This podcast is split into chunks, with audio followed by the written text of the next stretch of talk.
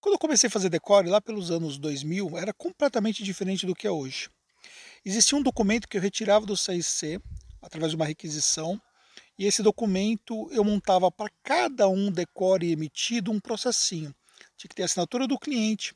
Esse documento nós anexávamos os documentos comprobatórios conforme as instruções do CRC e ficava aquele processo montado. Eu fazia uma capa, inclusive, para poder colocar as informações e tal. E o CRC ele selecionava alguns números e pedia a fiscalização desses documentos depois. E nós remitimos as cópias num processo fiscalizatório do CIC. Bem, a tecnologia veio, as coisas evoluíram e o Decore hoje é totalmente online.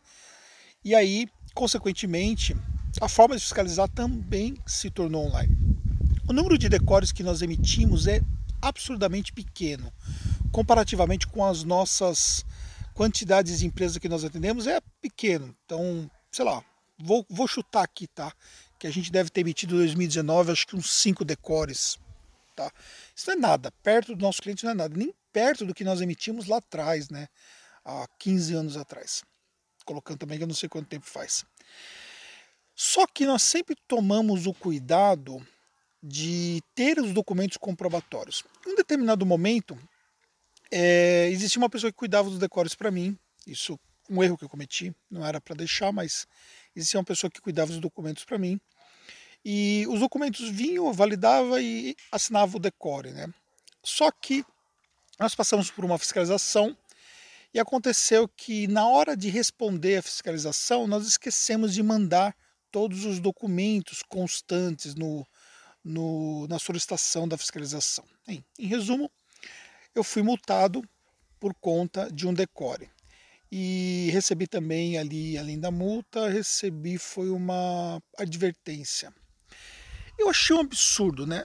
Não pelo fato é, da multa em si. Dane-se a multa, eu pagaria sem problema nenhum. Achei absurdo pela advertência, entendeu? Porque eu nunca tinha tido problema nenhum com o CRC e eu não achei certo a advertência.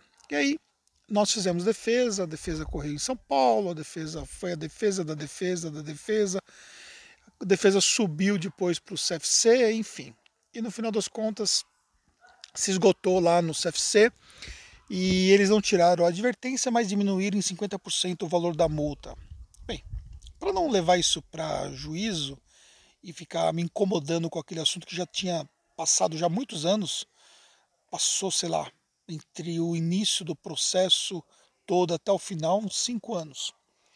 Eu fui lá, paguei a multa e dane-se. Também nunca mais tive nenhum tipo de problema em relação a isso. Só que eu sempre tive, tive cuidados em relação àquilo que nós assinamos. Hoje a nossa realidade é completamente diferente, nós temos contrato com 100% dos clientes que entram na Tactus, existem regras muito claras em relação à emissão de decore, nós temos é, dentro do nosso contrato é, uma cláusula específica sobre decore, e eventualmente, quando nós temos que emitir algum decore, isso é feito também da mesmo, com o mesmo cuidado e já anexado os documentos como tem que ser. Tanto que a gente nunca mais teve problema. Ficou muitos aprendizados para mim daquele momento. Né? Primeiro que é uma coisa que a gente não pode deixar na mão de ninguém. Então, na verdade, hoje, a maior parte dos decores quem faz é a Fernanda mesmo, com o saída dela, ela mesmo já emite e já tem os cuidados devido. Segundo, que você tem que evitar ao máximo emitir decore, porque não faz sentido hoje praticamente a pessoa precisar de decore, se você tem todos os documentos contábeis necessários, e se você tem, por exemplo, ali a declaração de renda que vem do imposto de renda, a pessoa tem extrato bancário para comprovar a movimentação, então os próprios bancos, eles solicitam muito pouco a emissão de decore, tá? Pelo menos para os nossos clientes é assim. E como eu já disse, comparativamente com o nosso fluxo de clientes, é mínimo né, o que nós temos. E quando o cliente vem, a gente já orienta para ele que ele provavelmente não precisaria de um decore. Nós temos até um vídeo gravado explicando sobre isso. Só que ainda tem empreendedores, se é que pode, podemos chamar de empreendedores contábeis, vamos colocar profissionais da contabilidade, que acham que vender decore é um bom negócio. Galera, a gente precisa acordar para uma realidade muito clara sobre a responsabilidade por conta dos nossos serviços. É muito complexo esse processo. Você vender um decore é um risco para você, é uma irregularidade. Você está, de uma certa forma, ajudando uma pessoa que não tem uma comprovação fidedigna de renda a simplesmente conseguir ter acesso a alguma coisa e que na verdade não é, não é seu cliente. Se é seu cliente, você não está vendendo decoro. Você pode cobrar pelo decoro é diferente. E você anunciar que está vendendo decoro. Você cobrar pelo serviço, a gente cobra também. E não cobra pouco, não. Gente cobra bem. Mas a gente só faz para cliente.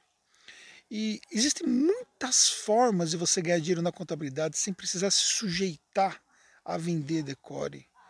Isso, na verdade, você, além de desmerecer a classe, você desmerece a si mesmo você se coloca em risco desnecessariamente. Não faz sentido isso. Aprende a fazer uma estratégia de marketing para o seu negócio.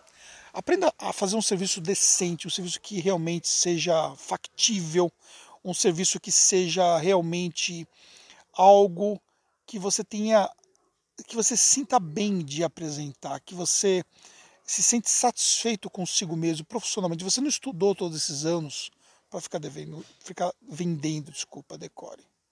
Pensa nisso, tá bom? Isso é um assunto muito sério. Faz sentido esse vídeo para você? Indica para alguém se você acha que vai ajudar e conte com meus conteúdos por aqui. E eu tô aqui na minha rede descansando porque hoje é domingo.